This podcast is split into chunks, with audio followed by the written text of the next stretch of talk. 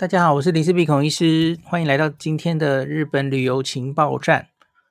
今天想来讲一个这个去日本、台湾的驾照哦，只要申请一个翻译本哦，呃，很快哦，不是国际驾照哦，是中文的翻日文的翻译本，然后带着你原本的驾照，其实就可以在日本开车了哦。这是已经开放很久的事情哦。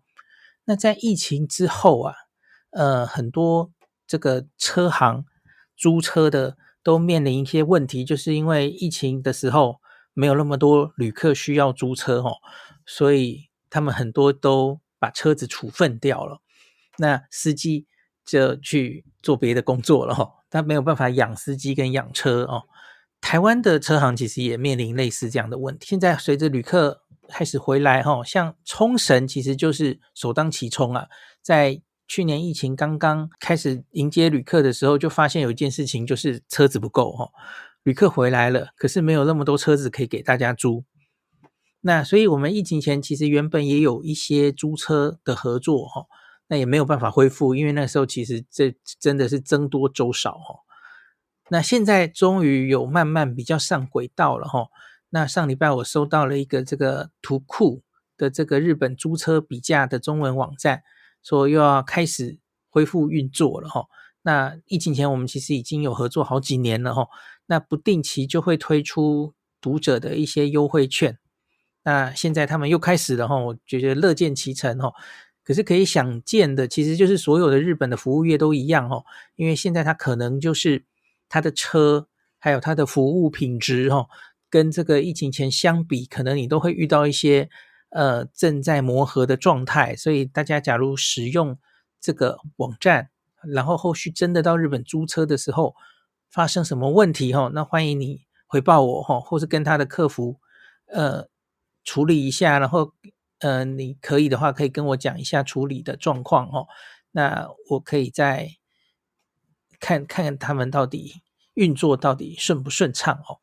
这几年我发现大家常常利用的两个。中文哦，就已经全全中文化的这种租车比价网站有两个了哈，一个是 Tabilai，一个就是今天我要讲的这个图库了哈。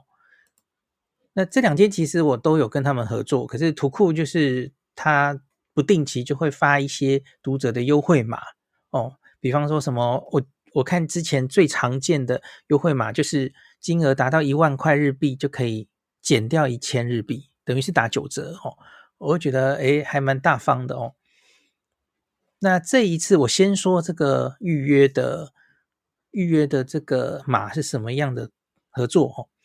那他这次合作其实还蛮大方的，因为他没有设任何的条件。因为我记得之前他发这样的码给我们读者的时候，常常会规定说，比方说我只限制某个日期，或是我只限制几个车行，比方说。你上、Toyota，呃，或是什 OTS 什么的哦，就只适用这几个车行，其他不适用哦。那可是他这次完全没有哦，所以我觉得大家可以用用看哦。他他并没有设任何的条件啊。那你输入这个优惠码哈，呃，这个叫 OGY 二十一啊，反正我会放在 Podcast 的资讯栏里面啊。我讲错了，有效期间他有讲了哈。到九月底之前都可以用哈，今年的九月三十号以前，那租车金额满一万日币以上，它就可以可以折价一千哦。那我很快的算了一下，因为我七月要去北海道嘛，那我就用北海道，然后租个七天哦，租诶，我是租七天吗？哦，然后两万七租一个 March，然后。它就可以折到两万六哦，确定是可以用的这样子哈。那可是你要注意一下哈，图库它有繁体中文全中文化，可是它也有日文网站哈。那这一个优惠码需要在中文网站才可以用哦。那当然，假如你会日文的话哈，你可以去日文网站也看看。那你当然也可以用 Tabelog 也查查看，然后。用，比方说，Toyota 自己也有自己的租车网站，已经中文化了。呃，Nissan Rent a Car 等等的哦，任何日文网站，你会日文的话，其实你选择就很多。呃，我的经验是，其实通常就会不小心就会查到一个很 很优惠的方案，哦，常常会这样子。那可是租车这件事非同小可哈，我觉得还是最怕出事了哈，不出事都没关系。可是假如车祸哈，那我觉得你还是要有中文，然后应对可以处理，可以帮助你处理，然后会讲中文的服务人员等等的这些状况比较好哦，而不是。因为我我有找过那种完全日文的小网站哦，然后名不见经传的车行哦，那 很便宜哦。那可是问题是我其实我自己的日文也不是好成怎么样嘛哦，所以我去租的时候，其实他也不会很重视，因为很少外国人来跟他们租，所以他就几乎没有中文化甚至英文化的任何说明，当然也不会有客服的 support。那所以，我其实心里就会毛毛的哈，我就心里想说，假如一个一般的旅客哈，这样就贪便宜来租这个，所以他在开始租车之前，他获得的一些应该要知道的一些呃，不管是交通规则的提醒，那你真的发生事故的时候应该怎么做的那些说明，其实是不够的哦。那我其实会蛮担心这一部分。那这个东西在越大的越国际化。呃，网站已经中文化的车行，通常越不是问题。就像是 Toyota 哦、Nissan 这些，它 OTS 冲绳的 OTS，因为这个都非常多台湾人去租车嘛，所以有这样的需求，所以甚至是在柜台都会有会说中文的人哦。我觉得一般的朋友哈、哦，要在日本租车开车，其实已经是一个要非常有心理准备。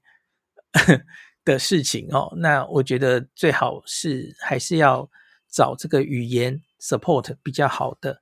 那像是我，我记得我去租 Toyota，它不只是当场有这个会说中文的人，然后客服你可以找到会说中文的人。那你在上路之前，他给你的所有的说明，其实都是中文化的哦。就是你真的发生事故的时候，你该怎么办？那日本跟台湾的这个交通规则有哪一些？状况是比较不一样的，其实它都有中文化哦。那我觉得这个是一般朋友去租车的话，我会比较建议要走这样的比较大的车行，会比较安心一点哦。那跟你说明有哪一些保险可以保，上面一样，这这也都是最好，都是用中文跟你说明，有问题让你可以一直问哦，然后有中文的所有的详细说明都给你参考。我觉得比较有保障哦。好，那图库自己它其实就只是一个收集各种方案，在它的呃网站集中到它的网站上，让大家比较哦。那可是它好像有一个比较特别的东西哦，就是它有推出，就有一点像是高速公路版的 JR Pass。我们 JR Pass 是一定的价钱，在几天之内，那你就可以。呃，坐新干线坐到饱哦。那同样在这个开车上这个高速公路上，也有类似这样子的东西哦。就是因你知道日本的高速公路其实那个收费、哦，ETC 收费什么的，其实也蛮贵的哦。所以其实你去开车的时候，有时候你可以叫导航，然后故意不要走收费道路嘛，有时候会省掉一点钱等等的哦。那日本也有这样子的固定费用、固定天数，你就可以这个 ETC 过到保哦。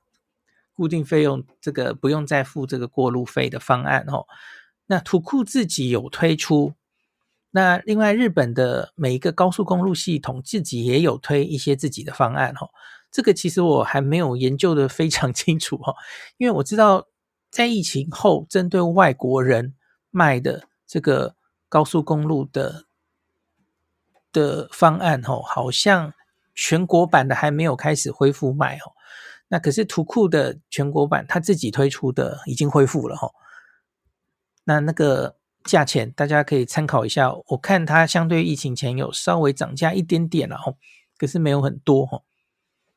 那这个说明其实都还蛮复杂的，所以大家有意想租的话。那可以看一下这个全中文化网页上的说明哦。图库推出的它就有限车行，不是所有车行都可以哦。他合作的其实也都是比较大手的车行，像是 Nissan、Budget，然后 Nippon Rent a Car、Times 哦，这几个比较大型的车行是有跟他合作的哦。那大家可以呃去研究看看。那如同 JR Pass 有分各种区域一样，它其实也有分区域的哈、哦。比方说你去九州驾车，有九州的这种高速公路的 Pass，然后有北海道的哈、哦，所以大家都其实可以研究看看哈、哦。好，那最后还是想提醒大家一下哈，呃，在日本开车的这件事情，呃，我我觉得我不能用鼓励来形容，因为即使你在台湾开车开的再久哈，因为相对于日本，日本跟台湾终究这个一个左驾一个右驾，然后其实有很多的交通规则是不一样的哦，交通号志也不一样。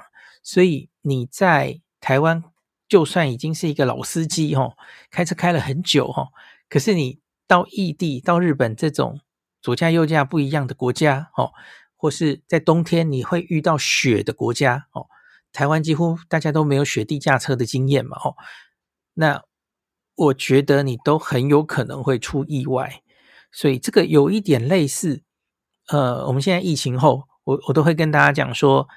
其实疫情没有远离我们哦，你还是有机会在旅行中会得到新冠，然后不幸的话有机会重症。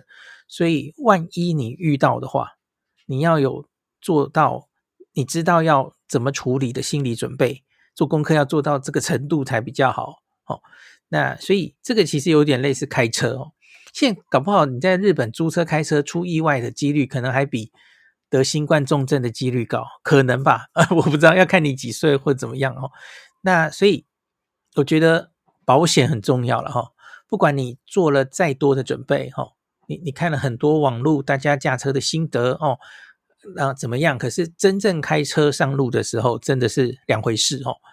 难免一定还是会紧张，不熟悉的车车子路况哦，不不一样的交通规则，那么还是可能会出事哦。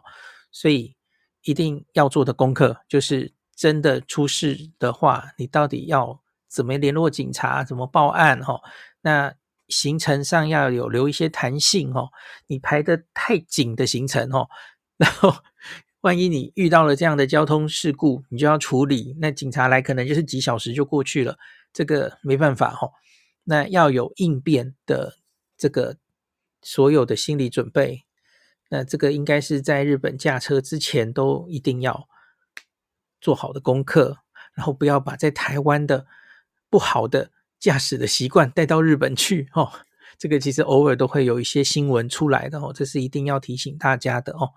那假如你我自己当然在日本自驾过很多次了哦，那会稍微就是，可是每一次自驾有机会自驾的时候，其实还是会有一点战战兢兢的哦。